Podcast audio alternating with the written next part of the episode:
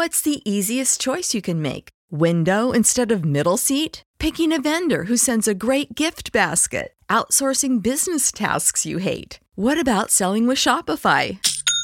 Whether you're selling a little or a lot, Shopify helps you do your thing, however you cha-ching. Shopify is the global commerce platform that helps you sell at every stage of your business. From the launch your online shop stage to the first real life store stage, all the way to the did we just hit a million orders stage? Shopify's there to help you grow. Whether you're selling scented soap or offering outdoor outfits, Shopify helps you sell. Wherever and whatever you're selling, Shopify's got you covered. Sign up for a $1 per month trial period at shopify.com slash try. Go to shopify.com slash try now to grow your business, no matter what stage you're in. Shopify.com slash try. When you need mealtime inspiration, it's worth shopping Kroger, where you'll find over 30,000 mouthwatering choices that excite your inner foodie. And no matter what tasty choice you make, you'll enjoy our everyday low prices, plus extra ways to save, like digital coupons worth over $600 each week. You can also save up to $1 off per gallon at the pump with fuel points. More savings and more inspiring flavors make shopping Kroger worth it every time. Kroger, fresh for everyone. Fuel restrictions apply. 阅读、科技、旅行，生活可以很大。对话设计、学习、思考不嫌太多。这里是 iTunes 获奖播客《狗熊有话说》，一听就停不下来的哦。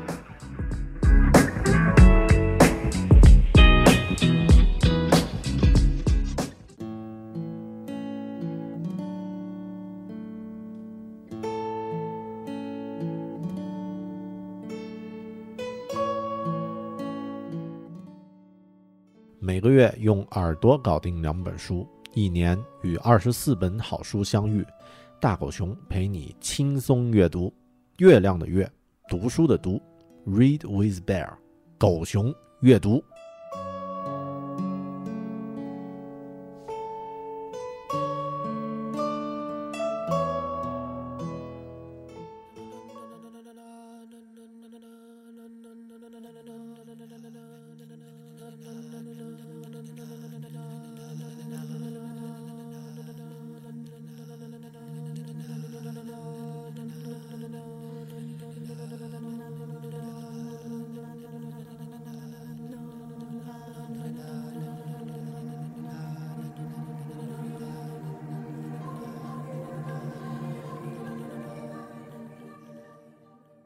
Hello，你好，这里是关注好书的网络读书空间“狗熊阅读 ”Read with Bear，我是说书人大狗熊。在不久前呢，好莱坞科幻电影《降临》上映了，基本上都是好评，很多人都说这算是从《星际穿越》之后到现在呢最好看的一部科幻片了。它不像其他好莱坞典型的科幻片那种用特效来震撼你。然后充满了鲜明的节奏，而是带着一种平静的诗意。但比起这部电影的原著呢，这种诗意其实还稍微做作了一些。我在几年前阅读原著，一开始呢觉得只是一个平淡的爱情加科幻的故事，但读完之后过了一段时间，故事却越来越有味道，从中可以想到的东西呢竟然越来越多了起来。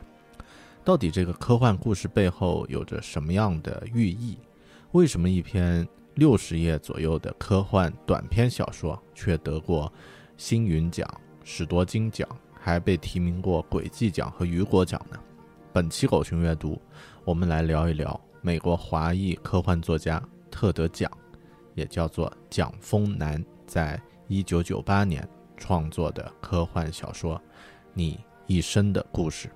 Stories of your life and others。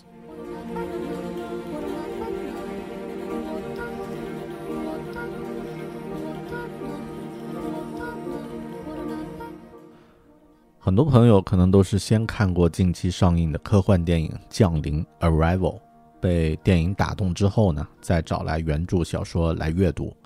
与电影相比，小说显得要更加平和，直接的冲突要少很多。虽然在我看来，小说背后的冲突反而更加纯粹、更加重大。当然，电影拍得非常棒，巨大、圆润、神秘的七只桶外星人的飞船呢，看起来完全不同于以往科幻电影里外星飞船的张牙舞爪，有一种宁静庄严的感觉，也算是影片中的一个视觉上对于观众最直接的震撼。进入外星飞船的过程呢，有着反重力的设定，也非常有想象力，也有着科幻电影中不常见的那种好奇心。但为了让电影本身的情节更有张力呢，剧本里设计了不少原著中并没有的冲突。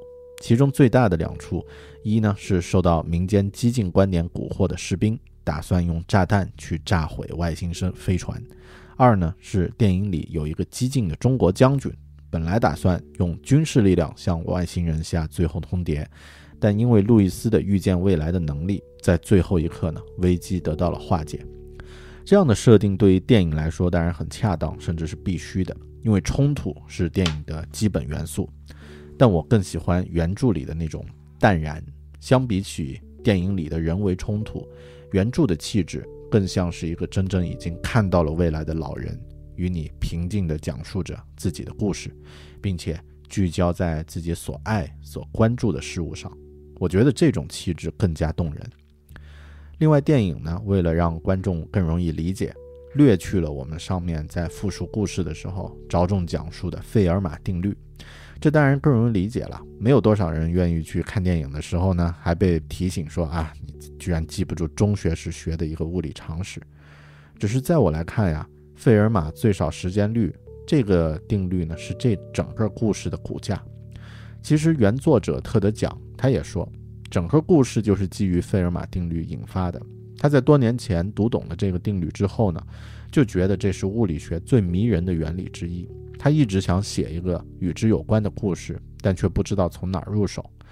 最后呢，他想到这样一种故事：写一个人能预知自己的未来，并且因此面临一种非常困难的做决定的处境。他不得不在每一个选择之前犹豫。因为他知道这个选择的结果呢会带来的快乐，当然也知道他即将带来的无限的痛楚，这就是启发的来源。最后呀，我觉得电影的情节对于观众会有一个暗示：路易斯是在学习了外星语，或者说因为与外星人七只桶有了大量接触之后，掌握了他们的思维方式，于是有了预见未来的能力。这只是他的个例，他是唯一的情况。在小说原著里，其实不是这样，啊，其实同时进行研究的还有其他的一些语言学家，只要掌握了七文的人，都不约而同的具备了预见未来的能力，甚至他们互相都知道啊，有一种你懂的啊这种默契。这种在电影里唯一主角光环的设置呢，当然会让电影更精彩、更好看，也会让我们作为观众的注意力更聚焦在主角身上，但却会让观众忽略了一点。如果学习了一种语言就能预见未来，那么是不是因为我们原先看到和认识的世界，并不是我们之前看到的那个样子呢？就像是一个鱼缸里的鱼，如果也有科学家的话，那么这些鱼类的科学家会不会也发表研究论文来证明鱼缸外面的世界是弯曲的呢？在小说里，你阅读的时候会有这种感觉，路易斯其实并不是。具备了某种超能力才能预见未来，而是他可能看到了这个世界的另一种真相，也就是未来其实是注定会发生的。这种阅读小说带来的思考与想象呢，电影并不会提供给你。那当然，电影也可以提供一些小说无法提供的东西。在电影中，庄严、震撼又神秘的椭圆形外星飞船内部的反重力设计，都是想象力的具体着陆。我也特别喜欢电影中的七文设计，有一些像中国书法，又有一种泼墨的随意。这样的科幻电影不只是展现外星世界的光怪陆离，而是会让我们体验不同不同思维方式之下对于世界的认识，特别棒。但就像我在前面讲到的，原著的精华其实还是在于文字中。如果你看过电影《降临》之后，觉得这部电影拍的真真的很不错。那么，我建议你找来原著读一读，应该会有一些不一样的认识。更何况，这本原著本来就不长，只有六十页而已。《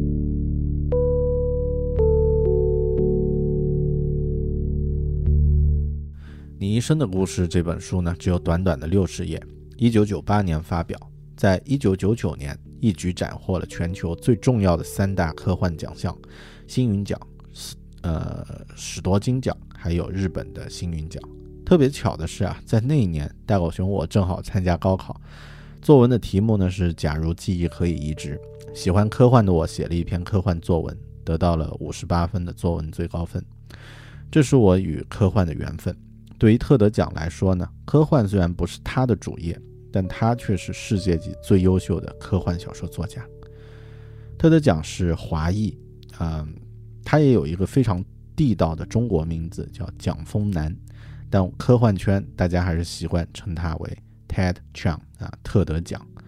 他是第二代美国移民，是非常纯正的美国人了。出生于纽约市杰弗逊镇啊，是一个地地道道的 New Yorker。呃，然后大学呢是在布朗大学啊，美国常青藤大学啊。这个计算机系毕业之后呢，来到了微软工作。自1989年开始呢，担任微软的技术文档工程师。也就是从这一年开始呢，他离开了故乡纽约，定居西海岸华盛顿州的西雅图市。他住在西雅图地区呃的最富有的新城，叫 Bearview 啊，贝尔维优。迄今为止呢，他只发表过十五部中短篇小说，没有长篇。但就凭借这十五篇中短篇呢，他获得过四次雨果奖、四次星云奖以及四次轨迹奖。也就是说。他完全可以当之无愧地说是科幻界，呃，这个最杰出的科幻作家的这个行列里面，他位于其中，当之无愧。我还记得我在高中时阅读特德奖的成名作《巴比伦塔》的时候呀，那种在脑海里幻想着一座直耸如云、直呃直耸于云端的高塔的那种震撼感。那个故事是如此精彩，以至于隔了二十多年后，我让我仍然可以很清晰地去讲述它。在国内出版的特德奖作品合集《你一生的故事》里，就收纳了他的这两篇作品。原先呢，我想在这期会员节目里面同时分享这两个故事，但在准备的时候却发现呀，一期节目能聊其中一部都已经很不错了。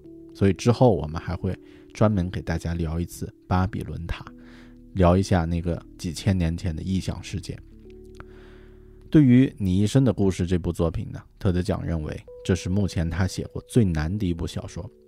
他说：“我在写作前就已经把故事的结局设定好了，包括我想要呈现的效果，我自己很清楚这些都非常难抵达。写一个失去孩子的故事本身就很冒险，非常规的叙事结构呢，也是一个不小的挑战。”除此之外，最困难的是他的女性视角。主人公呢是一位女性语言学家。刚开始写作的时候，我对语言学了解并不多，所以我清楚地意识到写作这篇小说的难度系数有多大。整个这个故事的构想是怎么得来的呢？特德奖在一次采访中这么说：最初的构思呢是由费马定律，也就是我们在刚刚讲到的那个费马最少时间律引发的。我在很多年前读过，觉得这是物理学最迷人的原理之一。我一直想写一个关于它的故事，但不知道从哪儿入手。最终呢，我想到这样一种故事：写一个人能预知自己的未来，并且因此面临一种非常困难的做决定的处境。他不得不在每一个选择之前犹豫，因为他知道这个选择的结果会带来的欢乐，当然也知道他即将带来的无限痛楚。这就是启发的来源。紧接着，我决定把注释的故事的主人公呢设为一个不知是否该生养一个孩子的家长，这样看起来会把我以上的设定呢推向一种最戏剧化的状态，选择是否生孩子，同时呢又预见到这个孩子会先自己而死去。之后的问题呢就来到了该如何让主人公拥有预见未来的能力。开始时我考虑过某种神经药物。或是一种冥想的最高境界。后来觉得这些都没什么意思。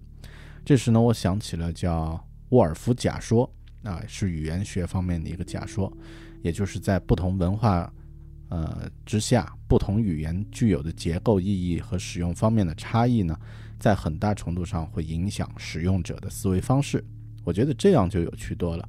啊，我的主人公因为习学习得到了某种外星语呢，从而获得了预知未来的能力。语言学这一点呢，由此切入。所以这个故事呀，它讲的不是你预知未来之后，要么改变它，要么维持它啊，不是那么浅薄的主题，而是说的你需要获得一种对于生命历程更深刻的理解。比方说，死亡就是我们每个人都知晓的结局啊，尤其是绝症病人，他们知道生命所剩的时间，但还是继续的往前活着。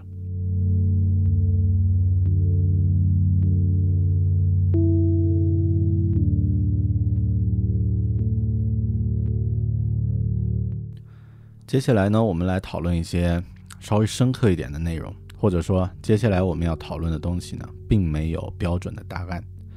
上面说到，特德奖在创作这部小说的时候，因为受到沃尔夫假说的启发，于是给书里设置了重要的情节：主人公通过学会外星语言而获得了预知未来的能力。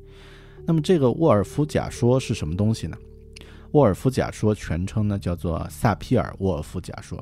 Sapir-Whorf hypothesis 是一个关于人类语言的假说，由语言学家兼人类学家萨皮尔还有他的学生本杰明·沃尔夫两个人共同提出，是一门心理学及语言学的假说。这个学说，这个假说呀，他认为人类的思考模式呢受到他使用语言的影响，因此呢对同一事物可能会有不同的看法。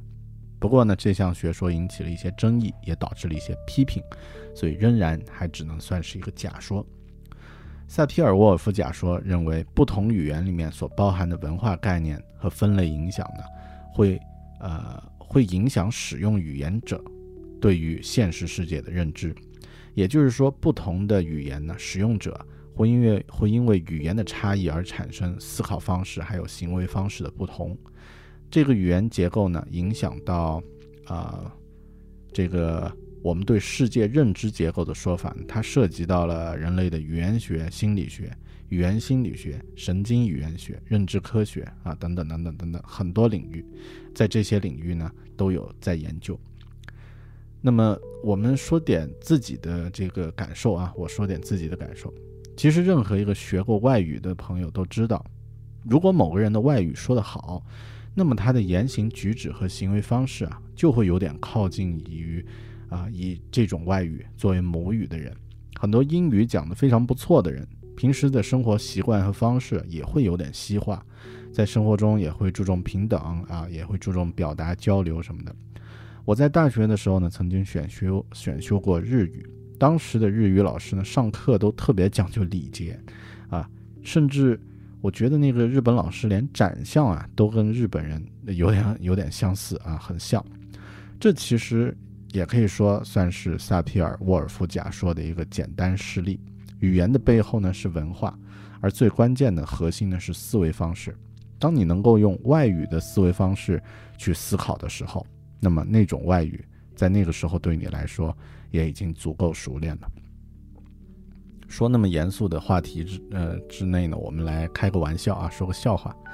我的英国老板有一次问我啊，说你现在做梦的时候呢，是呃汉语的场景还是英语的场景呢？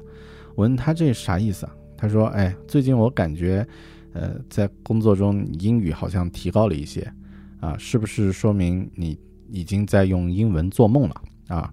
有种说法说，如果你在用英文做梦的话，那么说明。那这个语言使用英语的话，已经形成自然的习惯了。我没有好意思告诉他实话啊，最我做梦主要是以日语为场景，而且词汇很少，就那么几个啊，亚美代啊之类的。好，那个呃冷笑话说完，扯回来。如果是我们学习的是外星人的外星生物的语言，又会怎么样呢？这可能是本质上的思维方式的不同。萨皮尔沃尔夫假说呢，只是针对地球上的不同种族，但如果是两种不同的文明，那么这种思维方式、语言导致的区别会带来什么样的变化呢？特德讲的假设呢，是会让我们用完全不同的视角来看待世界，也就是这个世界上的基本规律都不再是因果关系，而是像一部钟表一样，是全部预定好的关系。也就是决定论的一个命题。我们下一节来聊一聊决定论和因果，这也是一个非常有趣的话题。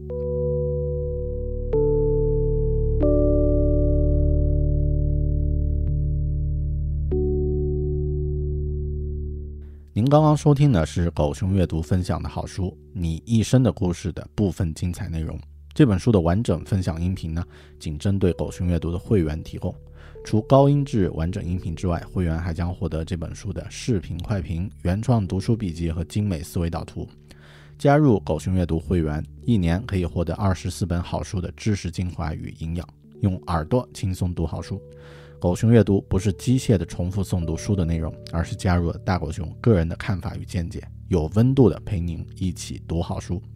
请登录狗熊阅读的网站三 w 点 readwithbear 点 com 查看详情或加入，或者百度、谷歌搜索“狗熊阅读”，月亮的月，读书的读。我和其他喜欢读书的小伙伴们在那里等你。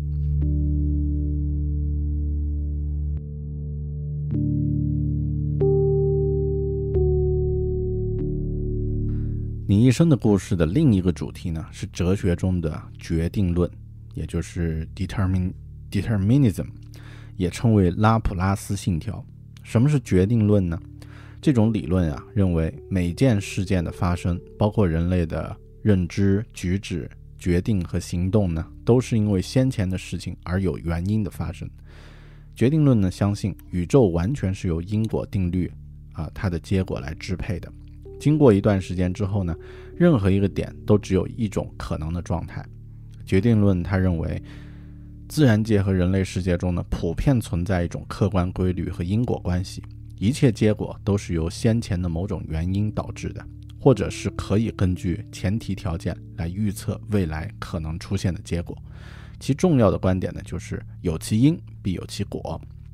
决定论呀，在十八世纪的时候，基本上统治了整个科学界。他认为一切都是有因果关系联系起来的，一切世界上的运动呢，都是由确定的规律决定的。知道了原因之后呢，就一定能知道结果。现在发生的一切都是由过去所决定的，他们是通过因果关系建立起关系来的。在这一基础上呀，科学得到了巨大的发展。例如，用牛顿力学计算出的天体运动呢，对未来有准确的预见性。在这种思想下，世界就像一座钟。啊，像钟表一样在走动，未来的一切都已经写好了。这种观点呢，也得到了当时包括爱因斯坦在内的许多科学家的支持。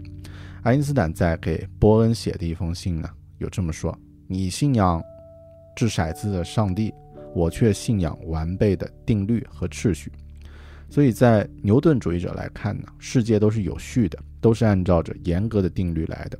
他们的行为完全可以预测，都有因果关系来决定。呃，我在这里突然想起，在十九世纪末最畅销的一部小说《福尔摩斯探案集》，其中的主人公福尔摩斯，他的演绎法其实也属于一种在社会中的决定论啊，通过。之前的这个一些原因判断出最终的结果，或者说他是通过结果倒推出这个事件的开端的一些一些这个起因，那么其实也是一种决定论的呃产物。那么在这个呃世界中呢，其实我觉得是一种非常乐观的状态。但是就像我们上期讲七堂极简物理课的时候讲到的，后面呀出现了一个。呃，来搅乱的，来这个呃制造麻烦的物理学分支——量子力学。以量子力学的角度来看呀，未来是测不准的，就可以测算出事事物的概率。科幻小说的魅力呢，就在于假设一个与我们现在不太一样的世界，然后呢，去想象在这样的设定下呢，会产生什么样的故事。在你一生的故事这本书里呢，世界是一个决定论的世界。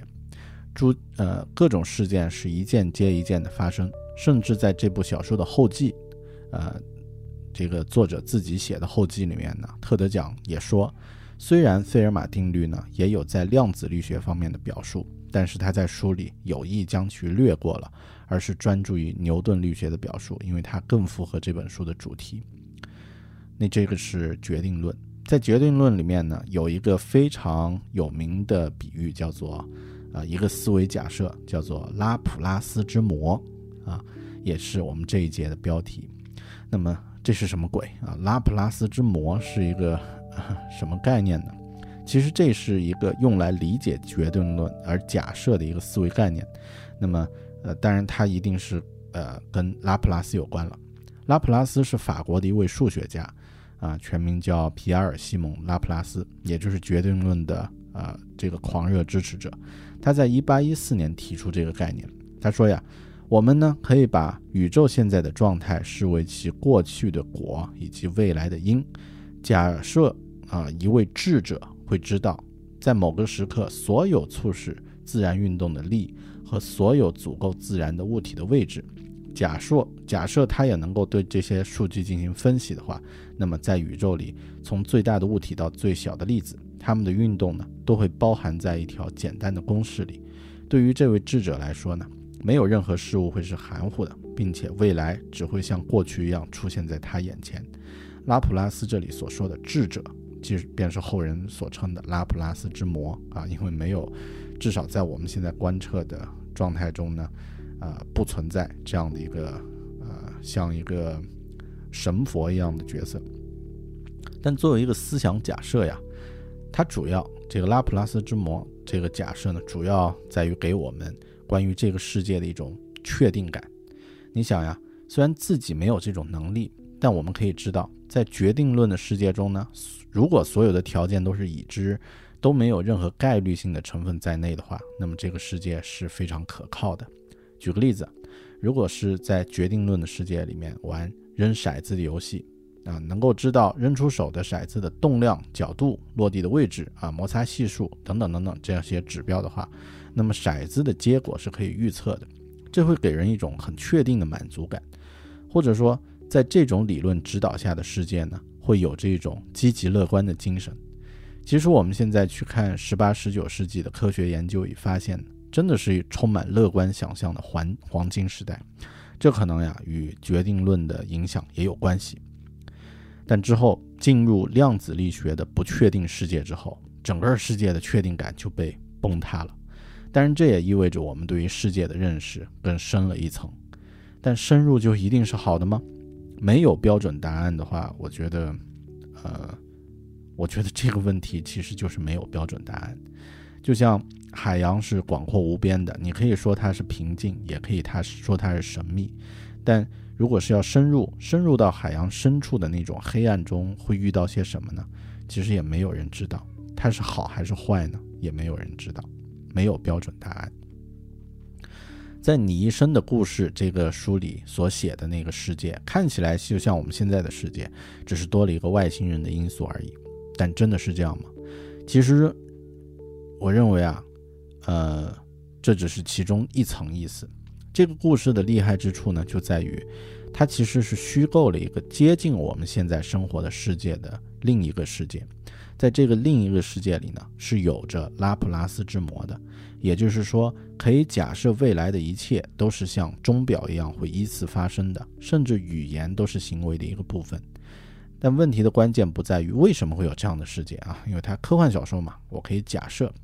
呃，也不在于说为什么没有量子力学、没有概率的出现了，而是在于关键的问题在哪儿呢？在于我们在这样一个已知未来的世界中，偶然具备了未来，呃，就确定的，呃，就是已经能够知道了未来的这种思维方式的人，具备了这种能力的人，会如何面对自己的生活？会如何面对对于自己最珍贵的人？会在某一个既定时刻死去的事实，那么你会做出什么样的选择呢？其实我觉得，对于这种问题的思考，才是幻想文学的魅力。如果没有这样的故事，大多数人也许一辈子也不会去思考这样的问题。这样的问题有标准答案吗？当然没有。但我认为思考这样的问题非常有价值。我们看待这个世界，或是看待自己的内心，都像是一块隔着。沾着水汽、雾气的玻璃来看待一样，我们穷尽一生也不会有能力把玻璃上的雾气彻底擦干净。但我们每一次深入的思考，都会在雾气上画出一道清晰的痕迹，思考一些自己这辈子永远都无法碰到的问题，也是在玻璃上画出一道道清晰印记的尝试。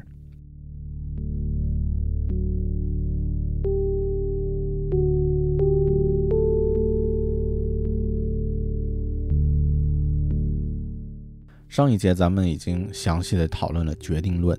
如果你是第一次听到关于决定论的观点的话，你可能会觉得很有道理，但也可能会觉得有点不对劲儿。就算是骰子这样的物体可以计算出最终的结果啊，就算不考虑量子力学的各种不确定，但在我们的世界中还有一种最重要的不确定因素啊，人啊，只要有人就有不确定性。甚至我们看过大量的小说、电影的作品都是这样。啊，有人策划了一个完美的犯罪计划，啊，是一切都是确定的，但可能刚好因为碰上了一个较真的警察，或者天才的侦探，啊，或者是很蠢的侦探，整个计划就完全破产。人的因素就是自由意志。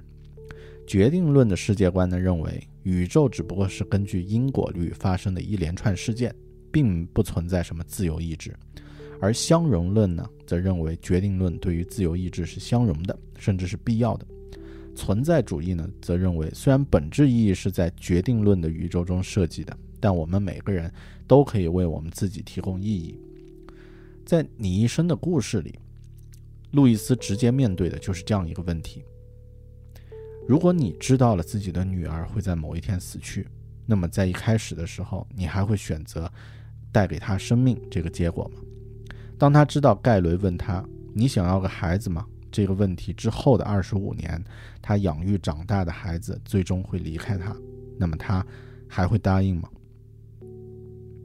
特德奖在采访中这么说：“自由意志是哲学家反复论述的一个东西，每个人其实都认为自己是拥有自由意志的，所有人都抗拒这种未来早早已决定的观点，但随着你对世界的了解越来越多。”你其实越难越能体会自由意志的无力性，至少是浅薄意义上的自由意志。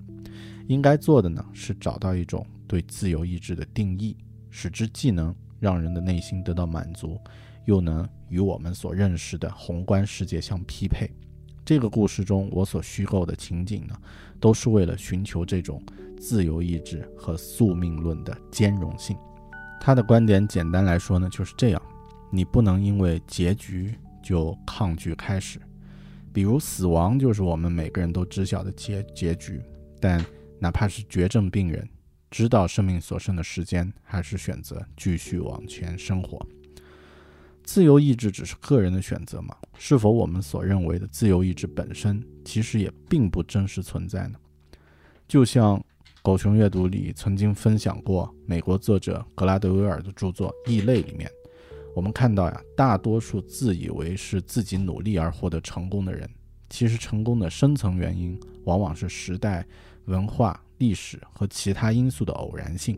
那么，会不会自由意志这样的观念，其实也会像是你一生的故事里那个费尔马定律一样，背后隐藏着一些与我们现有认知不同，甚至是相反的规律呢？这个问题当然也没有标准的答案。但我很感谢特德奖可以提出这个问题。对于真正读懂原著的人来说，这样的问题其实可以让我们思考，认真的思考自己的人生，或者是像上一节说的，在我们观察世界和自己的那块笼罩着雾气的玻璃上，添加上一道清晰的划痕。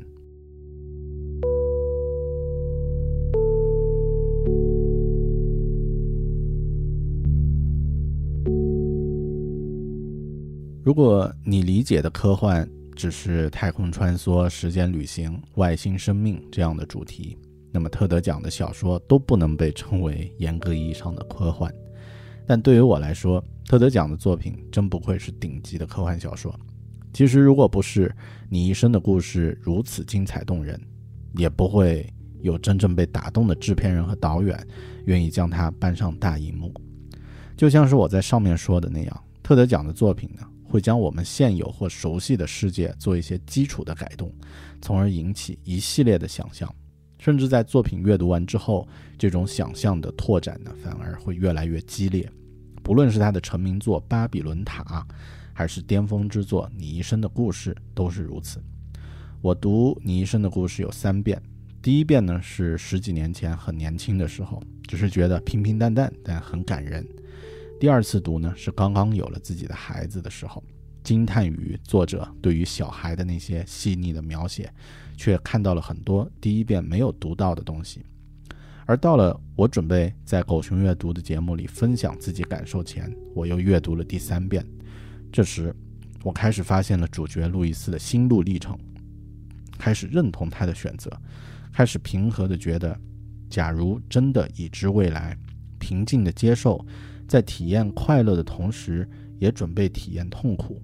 这才是一种健全的人生。路易斯有一次对女儿说：“有时候，等待也是一件很好的事情。有了等待，到时候会觉得更好玩。当你读懂了这个故事后，哪怕只是这样短短的一句话，都会让你充满触动。”中国人所谓“文如其人”，特德奖之所以认为这是他写过最好的一部作品，也许是因为他和故事里的人物一样。对于故事和生活，也有着这种爱着甜的同时，也应该爱着苦相同的生活态度吧。一九四五年，在美国啊，在德国特雷斯顿遭受大轰炸的时候呢，美国作家科尔特·冯内果，他本人刚好在德国，他和其他战俘一起，在五号屠宰场储存瘦肉的地窖里面。熬了一晚上，逃避了头顶上的一场狂轰浪炸。二战的亲身经历呢，衍生了一部史上最伟大的反战书之一《五号屠场》。那么，在五号屠场二十五周年的简介里呢，冯内果说了一段话，特德奖呢，在《你一生的故事》这本书的后记里引用了这段话。我觉得，恰巧是针对。你一生的故事最精彩，或者说最贴切的主题的一个阐述。这里我引述这一段话来作为这期节目的结语吧。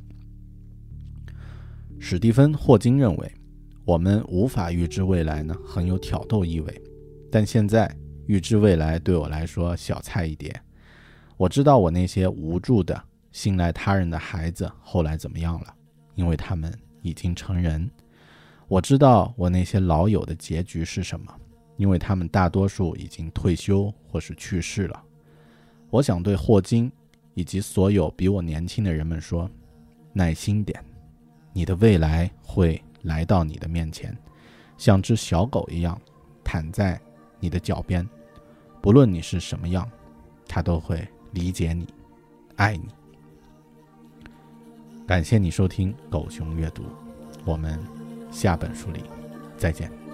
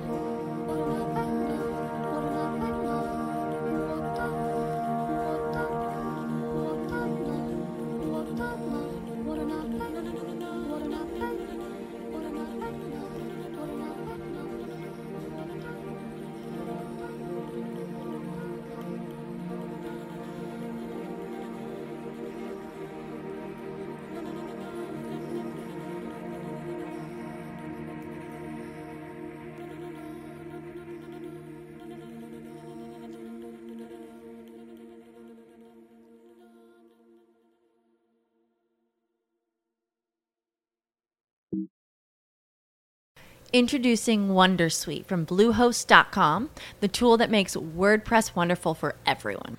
Website creation is hard, but now with Bluehost, you can answer a few simple questions about your business and goals, and the Wondersuite tools will automatically lay out your WordPress website or store in minutes. Seriously.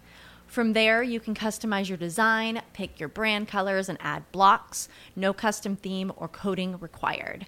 You'll get content suggestions that you can keep or revise, and with Yoast SEO built in, we automatically help you get found in search engines. From step by step guidance to suggested plugins to an AI powered help bot. Our built in tools make WordPress wonderful for everyone. Whether you're a beginner or a pro, you can join over 2 million Bluehost users. Go to bluehost.com slash wondersuite. That's bluehost.com slash wondersuite. When you need mealtime inspiration, it's worth shopping Kroger, where you'll find over 30,000 mouthwatering choices that excite your inner foodie. And no matter what tasty choice you make, you'll enjoy our everyday low prices, plus extra ways to save, like digital coupons worth over $600 each week. You can also save up to $1 off per gallon at the pump with fuel points. More savings and more inspiring flavors make shopping Kroger worth it every time. Kroger, fresh for everyone. Fuel restrictions apply.